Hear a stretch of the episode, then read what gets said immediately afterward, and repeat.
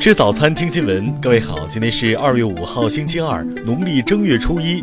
新阳在上海问候您，早安，祝您新春愉快，万事如意。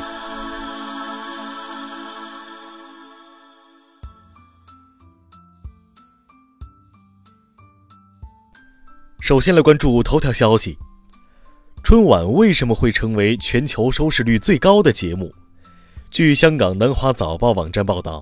春晚就相当于感恩节的火鸡，可能不是为每个人准备的，但如果没有它，节日气氛就会失去一些重要的东西。在中央台和地方台播出的春晚，每年都会吸引大量关注。据报道，2018年春晚吸引了十亿观众，是全世界观看人数最多的电视节目。2019年春晚继续吸引着众多目光。首次亮相的葛优对蔡明叫妈，岳云鹏和孙越疑似笑场，刘谦重返春晚舞台，众多明星告诉大家为什么春晚会成为收视率最高的节目。听新闻早餐知天下大事。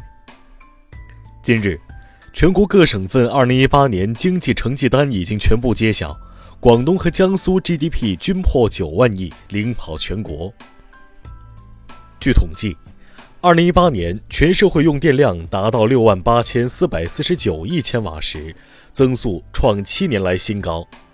广东、江苏和山东三省人均用电也超过中等发达国家水平。空降兵部队官方微信公众号三号发布了一首新歌《我的战鹰绕着宝岛飞》，MV 中出现了众多台湾画面，包括台北地标一零一大楼。昨天。澳门特区行政长官崔世安颁布的行政命令刊出，订定二零一九年六月十六号为澳门特区行政长官选举委员会委员的选举日。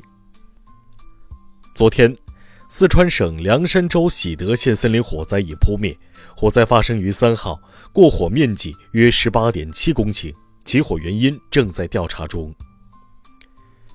据统计。去年赴台旅游的大陆游客约为二百六十九点五万人次，是六年来的最低。从业者认为，这对台湾旅游造成冲击。四号，玉兔二号从月球上发来新春祝福。月兔二号登陆月球背面已经一个月，对月球背部环境、月壤成分等进行了诸多探测工作。水利部四号消息。二零一九年将以深度贫困地区为重点，确保基本解决贫困人口饮水安全问题。下面来关注国际方面。当地时间三号傍晚，纽约世贸中心大楼亮灯，用中国红的灯光效果庆祝中国春节。美国国防部表示，他们正增派三千七百五十名美军前往墨西哥边界，为边防人员提供额外支持。三号，新加坡一航运公司发文称，该公司一艘船只在喀麦隆遭四人民兵劫持，船上有包括中国船员在内的二十六名船员。菲律宾缉毒局局长四号表示，禁毒局在一场行动中击毙了两名毒品犯罪嫌疑人，身份证明显示他们是中国公民。日本出现流感大流行，在新年前一周，流感患者达到约二百二十二点六万人。多地出现老人死亡案例。当地时间四号凌晨，莫斯科市中心一座楼房起火，造成两人死亡，一人失踪。该楼距克里姆林宫只有两公里左右，曾有多名文化和科技界名人在内居住。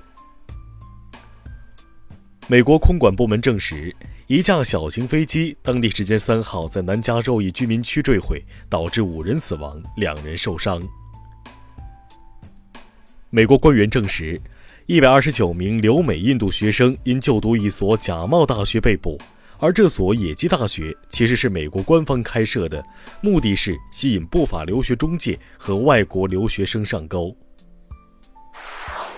下面来关注社会民生。近日，宁波一辆轿车遇车祸，安全气囊弹出时将司机弹晕，辅警裘飞龙赶到后手撕车头挡风镜将司机救出。这段视频引来超一千万播放量。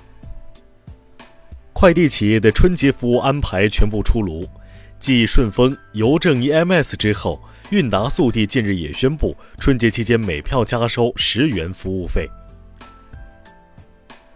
四川泸州一名小男孩与家人走散后迷路，被民警带回派出所转交家人。没有想到第二天，男孩再次走丢，这回他自己走到了这个派出所。近日，网上一份悬赏通告广为流传，称秦皇岛市发生破坏、盗窃长城专案。四号上午，当地民警证实了这份通告，公安机关将给予举报人五万元奖励，并对举报人保密。近日，山东烟台一男子醉酒驾驶报废车到派出所，称与妻子吵架了，希望被拘留至正月十五清静清静。经民警劝说，男子决定回家与妻子尝试沟通。下面来关注文化体育。昨天，NFL 总决赛第五十三届超级碗在亚特兰大开幕。